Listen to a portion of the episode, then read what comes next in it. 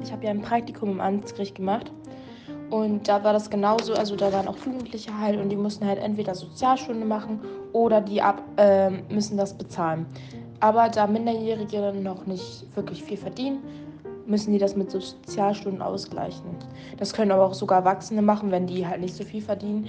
Ähm, zum Beispiel Hausfrau sind oder so und nicht arbeiten, dann können die auch Sozialstunden machen.